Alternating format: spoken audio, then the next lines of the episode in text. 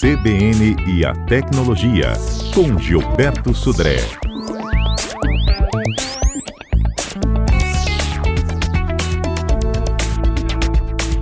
Pois é, aqui jaz o Windows 7, né? Conta pra gente o que, que acontece daqui pra frente com quem tem o Windows 7. Entra em desespero? Então, Patrícia, a gente já até tinha comentado algumas vezes no ano passado aqui no CBN Tecnologia que sobre exatamente os anúncios frequentes da, da Microsoft que no dia 14 de janeiro de 2020 encerraria-se o ciclo de vida do Windows 7. O que, que significa isso? O Windows 7 não vai receber mais nenhuma atualização, nem correção de erros, nem upgrades né, pela Microsoft. Ou seja, a Microsoft considera o Windows 7 um produto descontinuado. Né? Seria essa, essa situação. Obsoleto?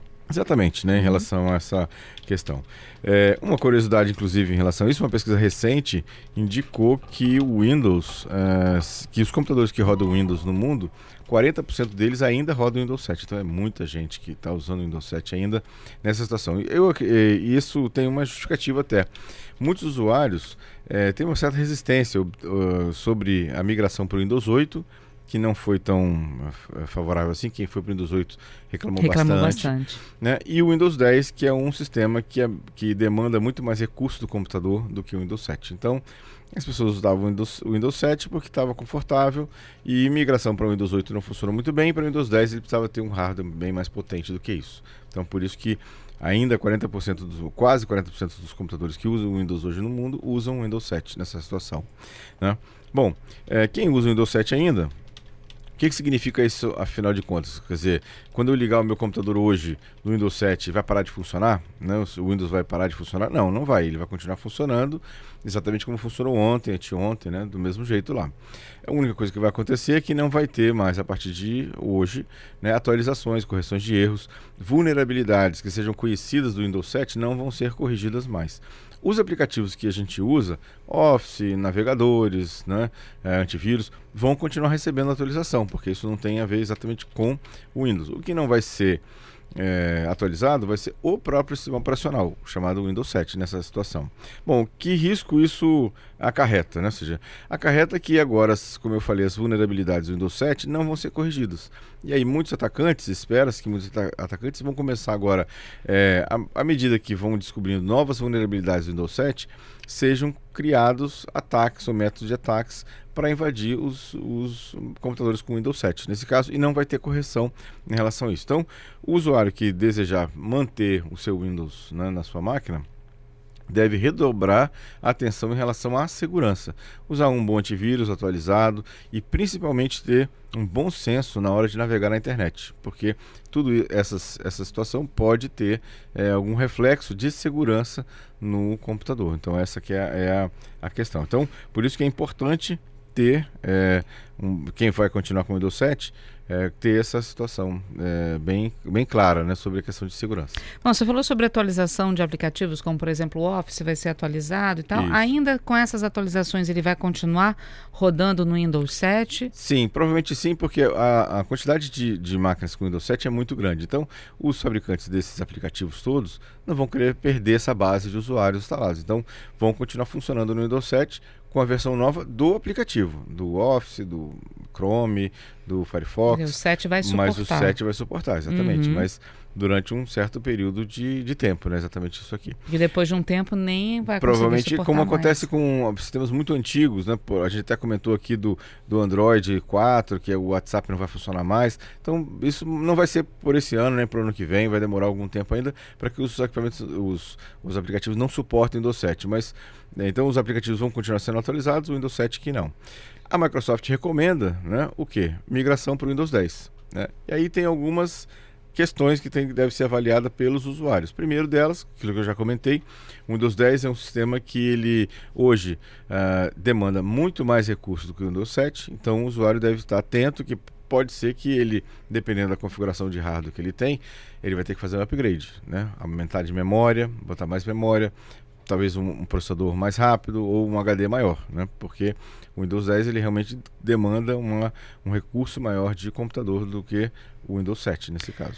Vamos lá na prática. O Giovanni está perguntando, mas o Windows 7 é tão ruim assim? Não, o Windows Pelo contrário, não é. né? Por isso que o pessoal está mantendo Exatamente, ele. ele é um, é um sistema muito bom. O que acontece é que a, a Microsoft é, mudou né, a, a, interface, mudou o método interno e aí começar e fez o upgrade para o Windows 8 e depois o Windows 10. Então não tem como a Microsoft, né, é difícil para ela manter três sistemas operacionais ativos, dando suporte a eles, fazendo correção a três, o 7, o 8 e o 9, o 7, 8 e o 10.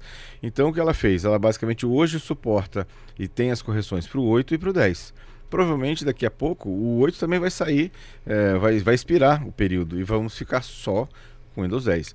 Né? Então, já, que o, já que o 8 foi um fiasco, eles podiam manter o 7 e o 10, então.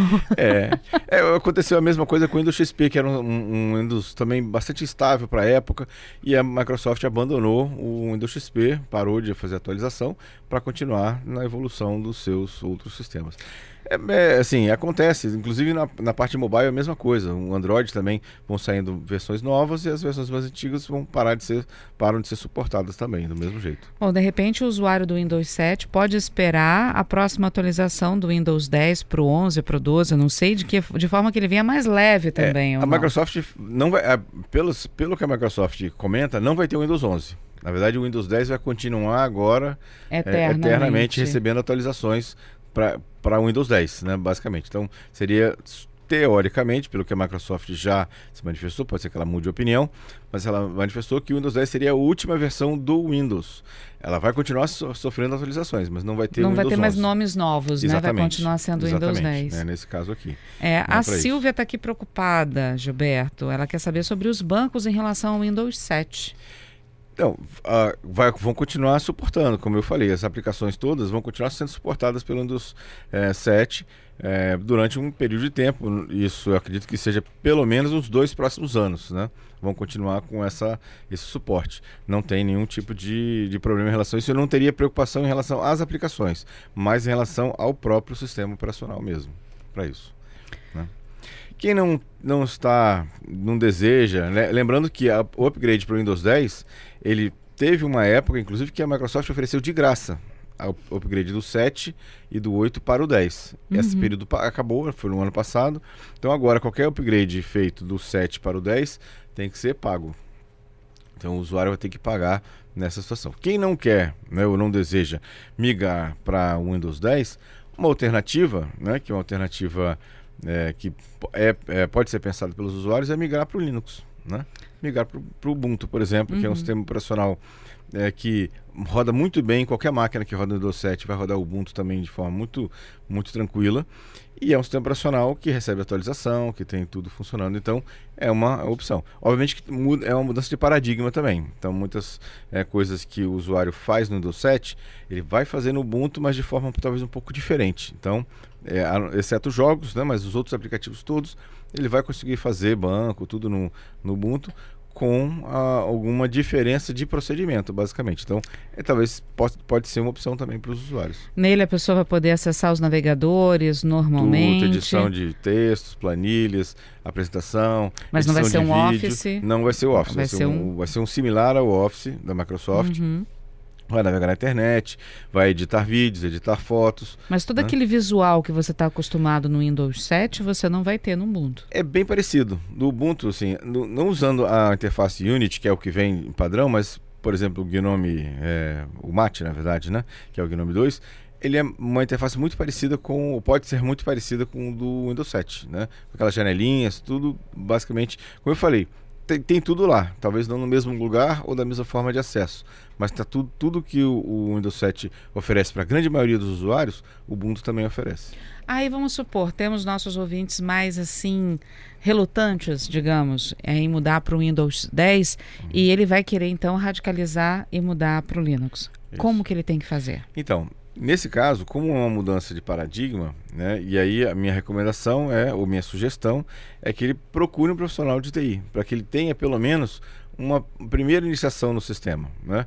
É, como eu falei, ele vai conseguir fazer tudo que ele fazia no Windows 7 no Ubuntu, mas as posições são diferentes, os locais onde, onde clica para obter os recursos é um pouco diferente, então por isso que talvez seja é, interessante ele ter um apoio, pelo menos inicial, no primeiro é, mês, as primeiras semanas de uso, né?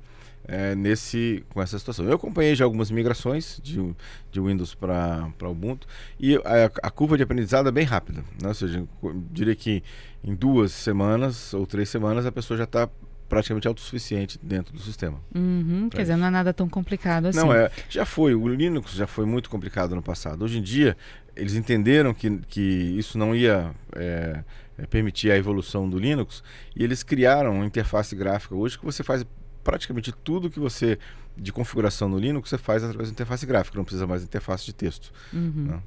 Aí vem aquela pergunta, fisicamente falando, eu levo meu notebook para um, um especialista e falo, uhum. olha, eu quero trocar o Windows 7 pelo Linux. Isso. É, você vai mudar você vai ter que fazer a instalação do Linux, Isso. assim como você fez a instalação do Windows. E aí, no caso, é necessário também um backup da máquina toda para não perder nada, é porque importante... não é uma mudança automática. Não, exatamente. Você tem que fa faria um backup de toda a parte de documentos, fotos, textos é, que você tem, inclusive favoritos de, do, da internet, né, tudo mais. E aí é, instalaria-se o, o, Ubuntu e voltaria-se então esses arquivos à máquina para isso. Uhum. Bom, então pensa direitinho, viu, gente? Se você quiser sair radicalmente aí do 7 para o Linux, você de repente vai dar aquela chance para o Windows Isso. 10, resista ao máximo ao 7. Depois você vai para o 10. Pode ser também, uma outra opção também. A proporção de pessoas que usam Linux e o, o Windows hoje é, já aumentou, porque era, a diferença era aumentou, muito grande. Aumentou, continua muito grande. Continua uma, uma, quantidade muito grande de pessoas que continuam usando o Windows, né?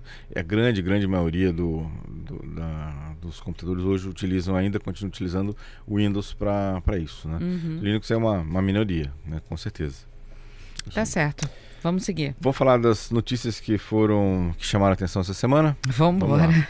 Bom, a primeira notícia é uma notícia até interessante que é se você foi convidado para uma festa pelo WhatsApp, cuidado, que pode ser um golpe. Não, mas espera aí. Eu, se eu vou ser convidada para uma festa, eu vou ser convidada por alguém que eu conheço. É, mas tem o que acontece. Golpistas estão aproveitando hum. esse, esse tema de festas, né? E falam assim, entra em contato com as suas vítimas e fala assim, olha, você foi sorteado para uma festa VIP, hum. né? Super importante. Aí mostra lá o, o folder da festa e tal. E você, eu preciso que, para emitir o seu convite, que você me passe um código que você vai receber no celular. Na verdade, esse código não é um código da festa, é um código que o, o, atacante ele instalou o WhatsApp no telefone dele com o seu número e foi até o seu e, e, você recebeu no seu aparelho aquele aquela contrassenha de SMS de ativação do, da outra conta ou da outra aplicação do WhatsApp no celular do golpista. Tá, mas ele vem, essa mensagem vem por um número que eu desconheço ou vem por alguém que não, eu conheço? Não, um nome que você, número que você desconhece. Alguém não, aí que... você já fica com o pé atrás, gente. É, mas, não... por exemplo, o golpe da, do, do LX não era assim também?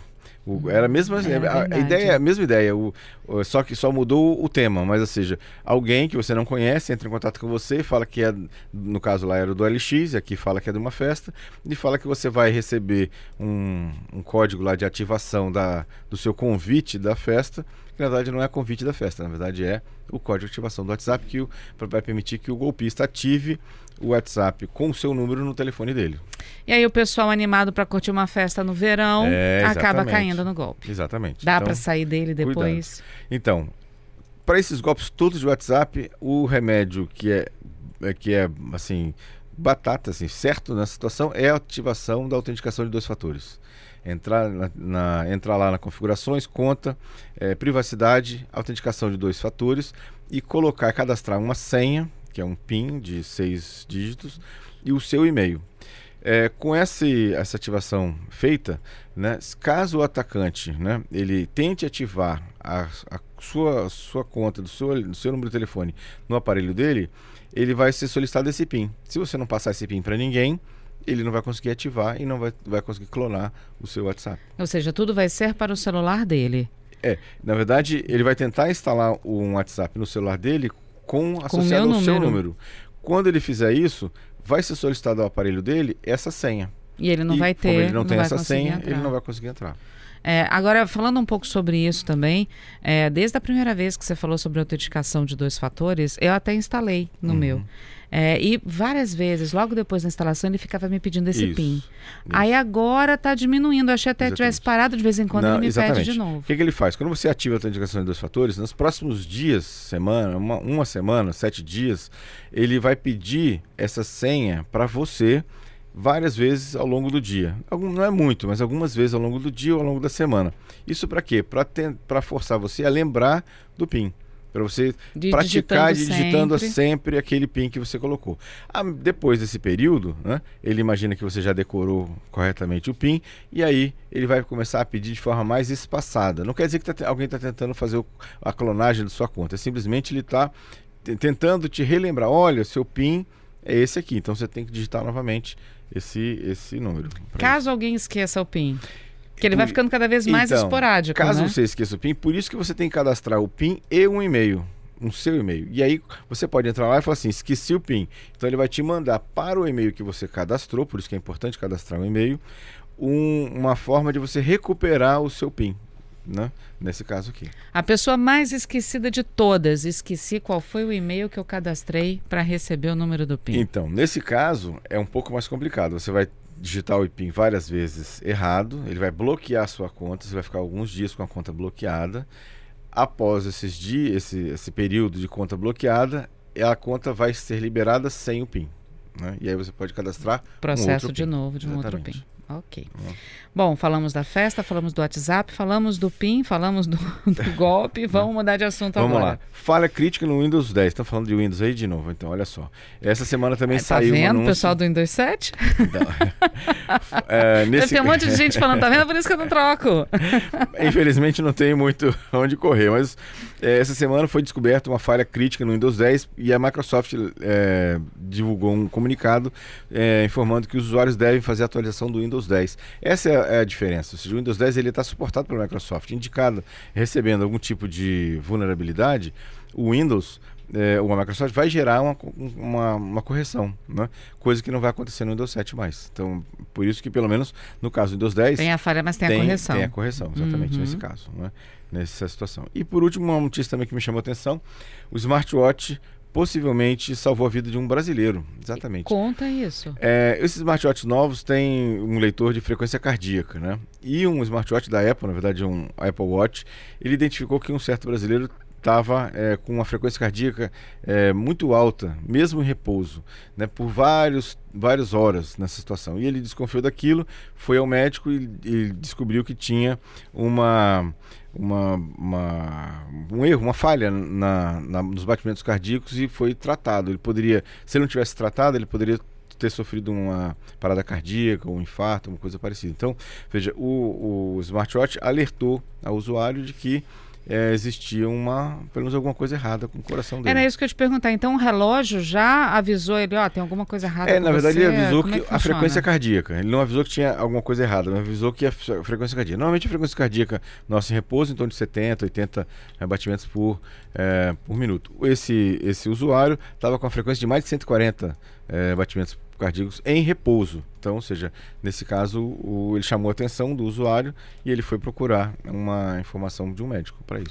É, existe alguma. No caso que você falou, o smartwatch foi da Apple. Da Apple, exatamente. Existem alguns que são do Android também. Todos têm a mesma função? Praticamente todos os smartwatches hoje, todos Xiaomi, os, os- o Galaxy Gear da Samsung, os Apple Watch, praticamente todos esses aqui, inclusive aqueles smartwatches de esportes, né? Todos Uhum. eles têm frequência frequencímetro. Então ele, ele consegue de- eh, detectar a frequência cardíaca e registrar a frequência cardíaca no, no aparelho, né? Para isso. E esses aplicativos de esporte que estão nos celulares, para quem não tem o smartwatch, tem algum que funciona nesse sentido? Na verdade, tem alguns aparelhos smartwatch que você coloca o dedo na parte de trás, no- como se fosse na câmera, e ali tem um sensor também de frequência cardíaca. Não é imediato. No você tem smartwatch ou no celular? Desculpa, no celular. No, no celular, no, no smart, né, no, no smartphone, na verdade, não no smartwatch, smartphone. No smartphone. Smartphone você coloca o dedo por trás no sensor, é, do lado do sensor da câmera, alguns têm isso, né? Uhum. E ele, ele com o aplicativo no aparelho, ele consegue medir a frequência cardíaca. Todo do mundo já aparelho. pegou aqui o celular para ver se tem. tem pergunta dos nossos ouvintes, a pergunta do Robson. Ele diz que particularmente trocou um o Ubuntu pelo Linux Mint. Tá bem similar ao Windows. A esposa e a filha preferiram o Mint ainda. Então, o, Windows- o Linux Mint, ele é baseado no Ubuntu. A única coisa que ele tem diferente é a interface, que é uma interface mais parecida com o do Windows 7 realmente. Então, ou seja, é, na verdade ele está usando, o, por trás é o Ubuntu. É a única coisa que alterou E é isso é uma, uma característica do Linux, você pode mexer na interface, né? apesar de internamente é como se fosse o carro, você tem o mesmo motor, só muda o chassi, né? Uhum. Então, ou seja, no caso do, do Linux Mint, ele usa é, a parte né, interna é Ubuntu, mas a parte de fora de, da interface é, é diferente e é realmente muito parecida com, com o Windows. O Office deles é, é, muito diferente do Office do Windows. Eu falo mais principalmente por conta do Word, do Excel, que são os mais já usados, foi, né? Já foi. Hoje em dia, eles aproximaram bastante as interfaces. Então, você consegue... Você salva como ponto .doc também ou é outra salva extensão? como ponto .doc, salva como ODP, você pode escolher como é que você quer salvar. A, a compatibilidade com os documentos do Office é, melhorou bastante, não é exatamente perfeita, mas melhorou bastante é, então, ou seja, também é uma, é uma característica interessante. Então, usar o, o LibreOffice né, é, uma, é uma solução interessante e funciona. Eu diria que para 90% do que você faz hoje, ou até mais, que um usuário normal faz com o seu trabalho de edição de texto, planilha e, e apresentação, o LibreOffice atende per perfeitamente. Uhum. Quer dizer, fiz o backup de tudo, desinstalei o Windows, instalei o Linux, o Ubuntu, né? Uhum. É, tornei a trazer, né? Levar Isso. tudo de volta. Automaticamente ele já reconhece o que era o Windows para. Sim, ele reconhece todos as, os docs, ele vai abrir já direto no LibreOffice, planilhas no LibreOffice também, os, as fotos, vai ter um leitor de fotos, Vai ter um software de edição de fotos também, que é o GIMP, que é muito parecido com o Photoshop, inclusive, uhum. muito poderoso. É, então tem, tem, tem muitos recursos. Por isso que eu falei que é muito parecido. assim. Você faz a mesma coisa, talvez não exatamente do mesmo jeito, mas os recursos são praticamente os mesmos. Os navegadores são o mesmo, então exatamente. você não vai ter problema Chrome, com a internet. É, Firefox, tudo são basicamente os mesmos. Né? Então não tem problema também em relação a isso. É certo, gente. Pensa aí no que vocês vão fazer se vocês têm o Windows 7 o que, que vocês querem fazer. Conta pra gente, mudou pro Linux, mudou pro Isso. Ubuntu, é, mudou pro 10, ficou, não ficou tão chocado assim como você imaginou que fosse ficar, porque pode acontecer Exatamente. também, né? Exatamente. Conta pra gente aqui, né? Fala da sua experiência. E não esquecer que tudo que a gente comentou aqui está no nosso podcast. Escolhe lá o, o, o streaming de podcast que você mais usa, lá no Deezer, né, Spotify ou outro, tá lá, CBN Tecnologia, procurar CBN Tecnologia e ouvir de novo, ou os, os é, episódios anteriores, né? Se não deu tempo de, de ouvir, estava no carro, não conseguiu anotar, vai lá e ouve, ouve novamente que estamos lá nos, nos principais é, ferramentas, plataformas de podcast.